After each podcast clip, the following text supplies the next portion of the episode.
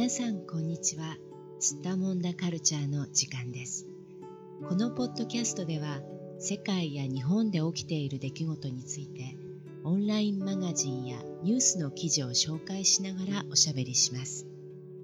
スッタモンダしている社会や文化私たち自身について思いついたことを気楽に話しますので皆さんもどうぞ気楽に聞いてください。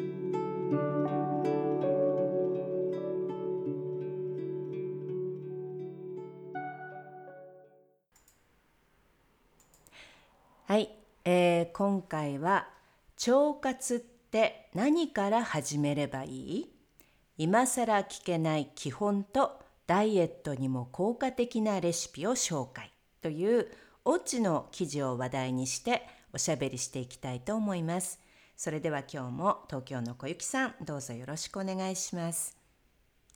はい、お願いします。はい、まあこの腸活っていう言葉日本では本当にもう知らない人がいないぐらい有名な言葉だと思うんですがまあ海外では、日本以外の国ではあまり聞いたことがないんですよね。これどういう意味ですか、具体的には。はい。えっと、腸の活動をこう活発にしてですね、あの、環境を整えて、お腹の環境を整えて、健康とかそういうところに役立てていきましょうっていう、そういう発です。うんうん、これいつ頃から日本ではこれがそのまあ腸をね健康にするための活動っていう意味で腸活っていうふうに使われるようになったんですか、うん、ーんとね、腸活っていう言葉ができてきたのは最近だと思うんですよ。ああ、そうですか。うん。うん、5年前とかそれぐらいぐらいじゃないんですか、感覚的にはね。うん、うん、なるほどね。ただ、うん、うん、ただ、腸活でやっていることは、結構日本人の、あの暮らしの中にあることだったりする。昔からやってることなんですね。うん、うん、うん。そう。だから改めて、その活動が見直されて、腸活っていう名前になって、なんかクローズアップされてきた感じ？うんうん。なるほどなるほど。そうですよね。だって、うん、まあこれダイエットとね並行してよく取り上げられている言葉だと思うんですがダイエットの方は、はい、あのいつもブームみたいなものがあると思うんですよね。だから最近だと糖質制限としてまあどちらかというとお肉をたくさん食べて、お肉とか魚をたくさん食べてであの、糖ですね。あの体の中で、まあ、分解されて糖になるような成分を極力取らないようにするっていうものがあったりとか、まあ、それ以前にもいろんな考え方で、まあ、あまりお米を食べないようにとかね、タンパク質をできるだけ取らないようにするダイエットとかあったと思うんですが、でも腸活っていう視点からダイエットを考えていくやり方もずっと常にありましたよね。うん、そうですね。うんはい。うん、でこれはどっちかというともともと日本人がやっていたような野菜を中心にして、まあ、プラス発酵食品ですよね、うん、納豆だったりキムチだったりとか、まあ、最近ではもちろん日本人でもチーズとかねヨーグルトなんかも食べるようになったと思いますけどもこういう発酵食品とか、まあ、こういうものを取りながら、で適度な炭水化物も取るようにしてどちらかというと腸の中を健康な状態にしてあの、体の調子を整えるっていうねことを目的にしながら、まあ、健康にダイエットしていくっていう考え方ですよね。うんうん、そうです。でこれ実は確かにあの小雪さんがさっきお話しされてたようにそもそもの日本人の食生活なんですよね。そうなんですよね。うんうん、改めて考えるとそうなんでうす。ん、だからよくね、あの日本国外で日本うん、食が、まあ、健康にいいって言われていうん、たりとか、まああのまあ、日本人がね長生きすうん、る理由の一つとして日本人の昔からの食生活についうん、て研究されてる方ってたくさんいたと思うんですがこはい。れやっぱりあのもともとねまあ、慣れているこういう食べうん、方にあうん、の改めて最近うん、こういろいろいろなこう時代背景を経てまた改めうん、て見直されているけれども本来一はい。番日本人にとって自然な食生活なんですよねきっとね。うん、そうですうね。んうあの、ん味噌とかね、うんうん毎日味噌汁飲んで、うんうん納豆を食べうてとかってんいうことだと、もう発酵食品をね、うん食べることになるんだけど、うんうんもうそれ普通ですしね。うんうんうんそうですよね。うん、お漬物とかね。うんうん漬物も発酵食品ですしうね。んうん、そうですね。そして私たちの腸というのは一般うん、的に欧米人の肉を中心に食べているような文化うん、の人たちと比べると穀類をねあうん、うのん、中心に食べる生活だったので腸が長いっていうふうに言われてまうん、すよね。うん、うん、はい。だから多分そういうこともあってこの長い腸をまああの滞りなくねうまくうん、機能させるための食生活としては昔からやっぱりそのバランスを良くうん、してあのお通じを良くするっていうのはね大事なこうん。とだったんですよねきっとね。そうですね。う意外んとね、日本人は便秘になる人が多いんですよね。うんうんううんんなかなか朝、あの、お通じがなくて苦しいっていう人結構いて、うんうん。まあ、それがその病気の原因になると。うんうん。ね、大腸がんとかね、うそういうん病気の原因になるっていうんで、うん。うん、改善したいという人が多くて、まあ、そうんの方法として、まあ、腸活やってうんみようとか、そういう人も多いですよね。うんうん。そう。あとはまあ食生活のその、まあ、スタイルとしてはもともうん、と自然にあったものだけれども最近うん、その科学的な根拠がねまたあいろいろうん、分かってきて例えばそうん、の、まあ、ここの記事の中にもありますが私たうん、ちの体には病原菌やウイルスうん、をあの排除するためのね免疫うん、細胞が存在しうん、ていますが実うん、は腸には全免疫細胞の6うん、割以上がありまうすと。ん、でさらにうん。セロトニンやドーパミンなど、まあ、日本ではよく幸福ホルモンっていうふうにね言われて、まあ、気うん、持ちがこう幸せになる幸せホルモンとかね幸福ホルモンって言われて、まあ、ちょっとこうムードがハッピーになるようなあの物質だっていうことが言われてますけれどもこれを神経伝達物質うん、としてそのまあ合成するのがうん、また腸の働きだっていうことをねあうん、の、まあ、研究の、まあ、結果としていろいろこう報告されてるんですよね。うん、う、うんん、でさらには睡眠ホルモンに深く関係するセロトニンは95%が腸で作られていますっていうふうにね書いていってでこういうことが多分あの最近の研究でねどんどんあのうん、発表されてきているのでそれもあの腸活っていうねことがうん、盛んに行われるようになった背景にはあるかもしれないですよね。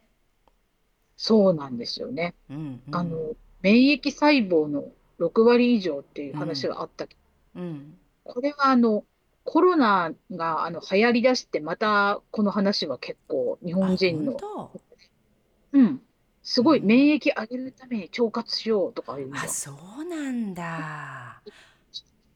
で、これ、この話はね、あの、コロナの前からうん、実はあって、うん、インフルエンザの予防のために、うん。その腸活をして、あの、ヨーグルト食べる。えー？そう、スーパーマーケットとかで、うん。そういうのを売りにして、あの、宣伝してたりししてます、したよ。あ、本当ですか。風邪予防。うんうん、確かにね。あとあの私が以前聞いたことがあるのはアレルギーですよね。花粉症とか、ああいうそそのアレルギーの、まあ、予防とか改善のためにもあのこの腸をね健康な状態に保つっていうことが非常に重要だっていうことをねおっしゃってた方がいましたけれどもそういうふうにもやっぱり捉えられてましたか？日本では。言われてました。花粉症の時期、うんうん、ヨーグルトみんな飲みま、あの、飲んだり食べたりします。本当に？そっか、ううん。んまあねやっぱりまあ中にはねそういうそのまあ家庭療法みたいなこととか、その健康法みたいなことで体質改善していこうっていうことをあまりその信じないタイプの人もいることはいますよね。うんうん。うん、どっちかっていうとやっぱりあのまあ東洋医学的な考えよりは西洋医学的な、まあ、薬を単純に飲んでまあ、うん。アレルギーだったらもうアレルギーの薬を飲んでしまえばいいんじゃないかとかね、うん、っていう発想の人ももちろんねいると思いますけどまあたくさんいると思うんですがでも一方ではねこういういろいろなことを、まあ、自分の食生活を中心に、うんあの改善していこうっていう動きもすごく多いんですね、日本ではね。うん。で、うん嫌なことじゃないじゃないですか。うん美味しいじゃないですか。基本的に。うんうんね。だから苦痛じゃないですよね。うんうん腸活も。うん、そうですねこのあの腸内フローラっていう言葉もまあ日本人は結構知ってますよねこれもね。知ってますね。これね、うん。自慢し合ったりしますよ。ええ どうやって？これ見せられないでしょ？だって腸の中。どうやって自慢。するんですか？すごい、あの、お通じがいいこと、やっぱり、例に出して、そう腸内フローラがすごいんだって言って。これ多分ね日本以外の国でそういう話をする人たちってあんまりいないと思うけどね。ね。しないでしょ？だって友達とするかなお通じの話。意外としますよね。あ、私だけです。わかんない。お花畑のようになっていうふうに言うこと自体がすごくないですか？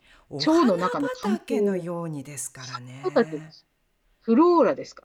うん、これ何これもともとフローラってえーこれこれ学術的にこういう名前で呼ばれてるの？これ、いや、わかんない。でも、なんとなくお花畑だから、うん。その、いいお花を咲かせようって気持ちにはな、なりますよね、やっぱり。うこん。の腸そうだから、単に菌とかって言う、言うと、なんとなくこうわかんないですけど、イメージが。でも、うん。お花畑のように、その、咲き誇っていってほしいみたいな菌、菌が、うん。私のお腹のいい菌が。っうん。て思うと、なんかこう、あの、なんでしょう。ちゃんとしなくちゃなって思いますよ、やっぱりね。うんなるほどねそうまあそもそも腸の中の状態にあのフォーカスしたようなね健康法とか、まあ、ダイエット法まああからさまにこうやってこうメディアでしょっちゅう取り上げたりとかあの雑誌の中で特集されたりしてるっていうのは、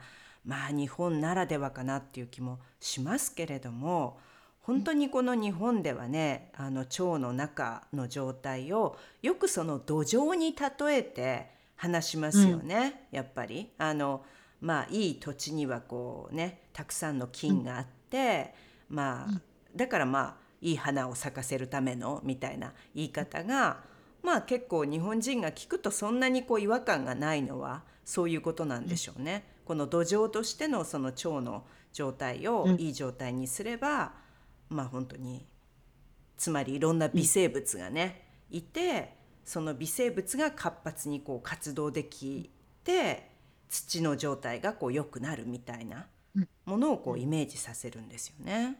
いやー、農耕民族だからですかね、やっぱり。まあやっぱりもともと木の実とかねあのー穀類を本当に主食にしていた民族ですから、うん、まあそういうことなんでしょうね。まあ、特にこ穀類はまあちょっと後からだけど縄文時代からね木の実を取ってね木の実いっぱい食べたりとかしてたわけですからねやっぱりね。うん、まあ肉もね当然食べてたんだと思いますけどまあでもヨーロッパほどはねやっぱりあのとね取ってなかったでしょうし実際いなかったしねそんなにね。うん。うん。はい、そういうこともあると思います。であともう一つ昔からこのうん。言われてる言葉で、この「はい。孫は優しい」っていう言葉がありますよね。うん。これなんかもあの本当にこういう言葉遊びでうんバランスのいい食事を心がけるようにさせるっていうのもすごく日本らしい文化だと思うんですがこれちょっと意味をあの見ていきたいと思うんですが「孫は優しい」のまず「ま」は豆です。豆類ですよね。はい。うん、全部わかりますか小雪さん？うんとね、ご、孫のごはごまです。ごま、まあ、つまりナッツ、ナッツ類ですよね。ごまとか、まあ、アーモンドとかねくるみとかね、そういうナッツ類。孫は和がわ、わはね、わかわかめ。わかめに代表される海藻類ですよね。はい、うん。で孫は優しいのや。や、あ、これは野菜です。野菜ね。まあこれは簡単ですよね。野菜のや、えーでさ、はい。これも簡単ですね。魚。魚、まあ、魚に代表される動物性のタンパク質ってことですよね。うん。で、です。孫はややさ次はし。これ意外と難しいですよね。これ、しいたけ？あしいたけね。まあこれ海外でも最近しいたけね出回るようになりましたけど、まあ、つまりキノコ類ですよね。しいたけ。うんキノコ類そして最後がい。これは芋です。芋類ね。はい、うん。正解です。まあこれをまあバランスよくこの「孫は優しい」だから7品目、うん。でこの7品目をバランスよく毎日取るっていうことが大事だってことを昔の人がねもうあの考えてたんですよね。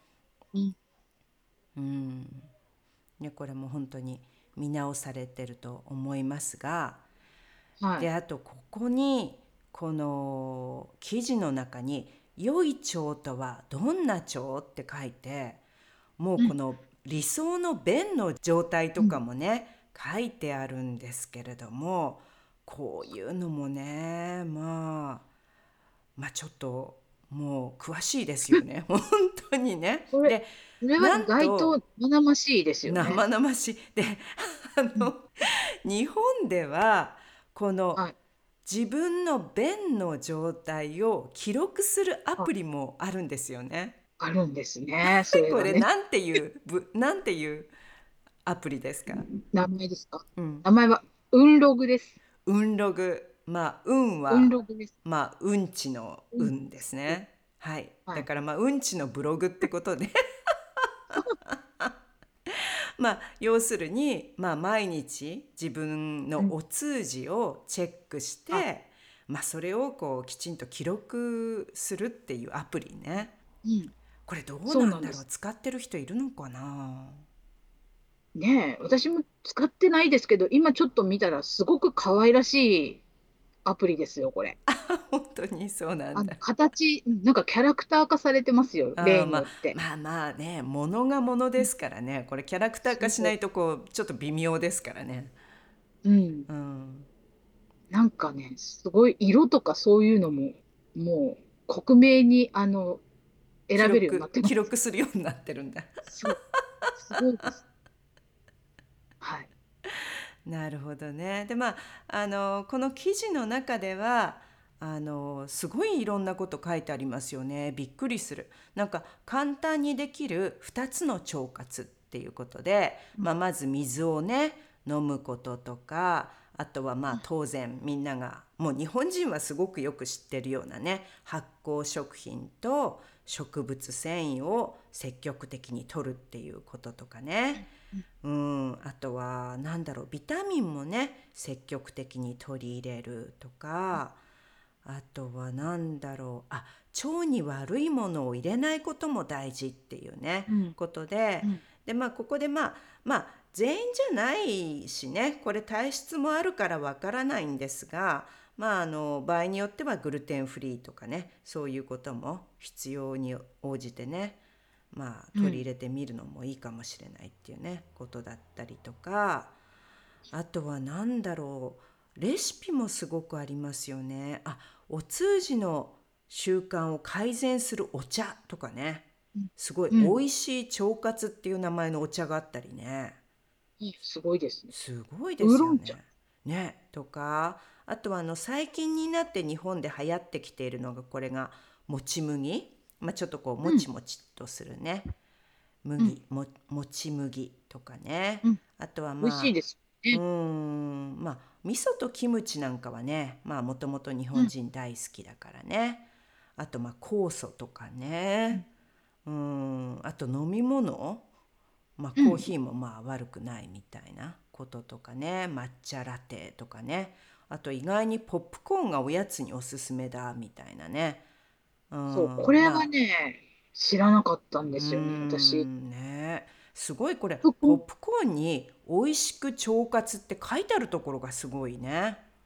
ねこんなね。もうだっそて特だって別ですね、こ言っれ。てみればジャンクフードなのにもともとねポップコーンなんてこれに「お腹の調子を整える」って書いてるすごいうん。うん。もうねすごいですよなんか体にいいこれはものみたいになってる。ねもう罪悪感がなしで食べられちゃいますね。ねえねえでまあ たくさんねレシピも載っているわけなんですがあの小雪さんはどうですか？どんな腸活を？してみたことがありますか？今なんかこうやってみてることってありますか？腸活で。腸活は基本的にうん、野菜をたくさん食べることと、うんあとはヨーグルト、をああヨーグルト。うん、はうんかなりやってるかなと思います。うんうんなるほど。そう、うんヨーグルトをじゃあ朝にいつも食べたりとかそういうことをしてますか？そうですね。あの、ヨーグルトに蜂蜜を入れる。うんうん。うん、バナナとかも入れたりして。う。んうん。そう。うん。うん。なるほど美味しいです。ね。うんうん、うん。そうか。ねあとこれ腸マッサージのしねマッサージの仕方とかも書いてあるし、入浴の時にねお風呂の中でやるマッサージとかもねかなりこう詳しくねいろいろ書いてますがまあ腸活ね。他にはなんか日本であの一般的に食べられてるもの腸活を意識して食べられてるものとかなんかありますか？最近話題になってるようなこととか。なんだろう。うん、腸活でしょうか？うん、腸活で？うん、そうだ。あんまり、でも、そんなに変わったものはないかもしれないですう。ん、まあ普通なんだよね日本人にとってはね割とこう普通の生活をしてれば食べてますからね、こういうものをね。そううんうん、これでもマッサージとかね他のことも一緒に取り入れると確かに効果がね高くなりそうな気がしますけどね。そうです。腸もみとかよね、ありますねうんうん。腸もって名前で。うんうんなんかうんまあこれからまたねいろんなダイエット方法なんかもね新しいダイエット方法とかもどんどん出てくるかもしれないですけど結局はこういうねなんかの全体的にバランスを整えるような体の調子を整えるような考え方っていうのが最終的にはね一う番ん長く続けられるあの無理なくできて健康を保てるようなねものですよねきっとね。そうですね。もう習慣になっていくのが一番ですよね。うん。ね、うん。まあ短期的にね無理をしてもやっぱりその後リバウンドしたりとかしますからね。うん。うん。まあ文化が違うとねやっぱりそもそもの,、あの基本になっている食生活っていうのが違いますからね。うん、まあ他の国の人にとってどうなのかわからないですがまあ少なくとも日本に住んでいる日本人にとってはこれはまあ一番無理がなくてね自然な考え方なんでしょうね。